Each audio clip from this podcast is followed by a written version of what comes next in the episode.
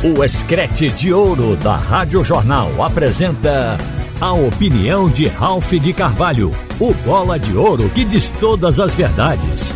Ralph de Carvalho! Minha gente, está deflagrado o processo eleitoral no Clube Náutico Capibaribe. Inclusive, eu falei hoje pela manhã, porque fui informado que a chamada oposição nos aflitos tinha se reunido num restaurante ontem à noite e, ao cabo e ao fim, tinha saído um nome que foi apresentado como candidato da chapa de oposição, o de doutor Aloísio Xavier. Um candidato só se torna oficialmente candidato quando ele publicamente assume a candidatura.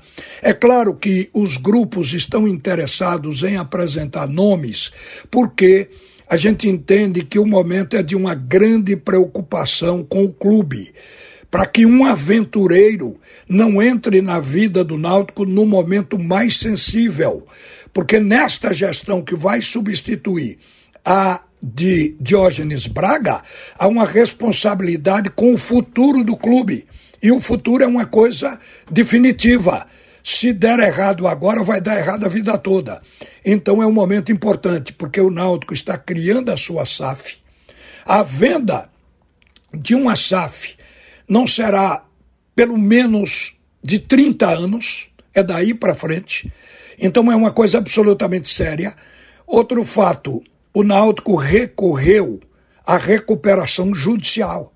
Isso tem que se consolidar para a grandeza do clube, encontrar um meio de pagar débitos e precisa de uma administração muito responsável, de pessoas que tenham qualificação para administrar um clube nessa condição, neste momento, e que sejam pessoas realmente que o grupo apoie, porque não pode haver divisão. Então é aquela história. A preocupação é não colocar alguém que entre como um aventureiro para dirigir o clube. Por isso é que a gente está esperando, entre outras coisas, a palavra, o pronunciamento, o movimento de nomes que vivem dentro do Clube Náutico Capibaribe como colaboradores permanentes na área financeira e jurídica, como é o caso de André Campos, Américo Pereira, Sérgio Aquino, Eduardo Araújo, René Pontes, Carlos Porto, e vai por aí. Tem uma lista grande de pessoas. Então eu acho que este é um momento absolutamente sério na vida do Náutico. Eu sei que tem nomes, e os nomes que estão sendo colocados são de pessoas com condições de fazer esse trabalho de administrar um clube com essa grandeza. Porque até agora se falou no nome de Dr. Aloysio Xavier, de Edno Melo, que já dirigiu o clube, é um grande nome, falou-se também em Ricardo Malta, chegar a aventar a possibilidade, inclusive, de colocar o nome do doutor Walter Mendonça, que é promotor do Ministério Público para também concorrer, são todos grandes nomes. Mas a gente sabe que a preocupação do momento é esta. Podem surgir várias chapas e depois até as chapas se fundirem com o mesmo propósito. Isso fortalece, isso dá grandeza ao clube também. Então, o processo começou mas a gente vai ter que esperar um pouco mais. Já tem pessoas declarando que o candidato tal não aceita, que o candidato Y diz que não quer. E isto está acontecendo porque ninguém é candidato de si próprio. Espera que esses grupos se formem para indicar o nome e dar o suporte, o respaldo, a sustentação. Aí então esses nomes dirão se vão topar ou não. Então eu acho que por enquanto está tudo num terreno preliminar, mas o processo está lançado e eu termino aqui falando do Náutico, dizendo que é de muita importância que o presidente do Náutico ele esteja respaldado pelas grandes lideranças que nunca faltaram ao clube para este momento de estabelecer um futuro de grandeza para a família Alvirrubra. Quero falar também do Santa Cruz, cujo processo eleitoral está tímido. Eu acho que ele deveria ser até mais intenso, para que os candidatos começassem a apresentar ideias e que até ajudassem a debelar, a encerrar a crise atual. O Santa Cruz está vivendo uma crise política e de vaidade. Não há por que excluir a vaidade como sendo o elemento principal que está ocasionando toda esta guerra.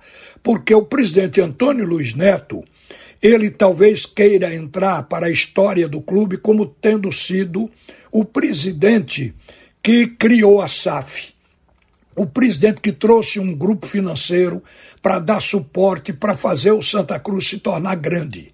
Isso no pressuposto de que tudo vai dar certo. Ele assinaria sozinho e seria, portanto, o grande nome na história coral. E se der errado? Como é que fica? Ele será condenado a vida inteira isso fica para sempre e passa de geração a geração. Então eu acho que dividir responsabilidade não é um mau negócio.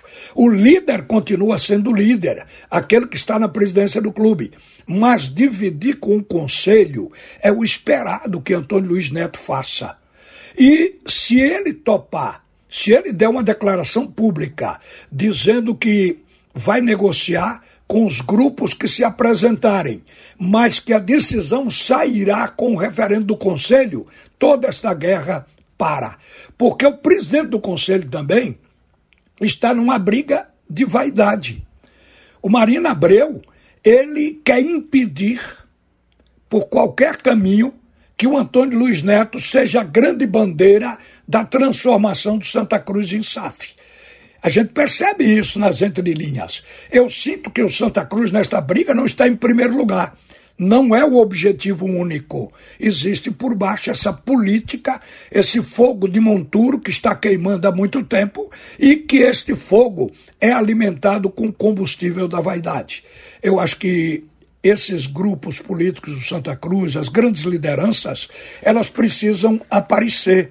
É hora da gente também ouvir um Constantino Júnior, um Rodolfo Aguiar, um Jonas Alvarenga, ouvir essas lideranças, Mirinda.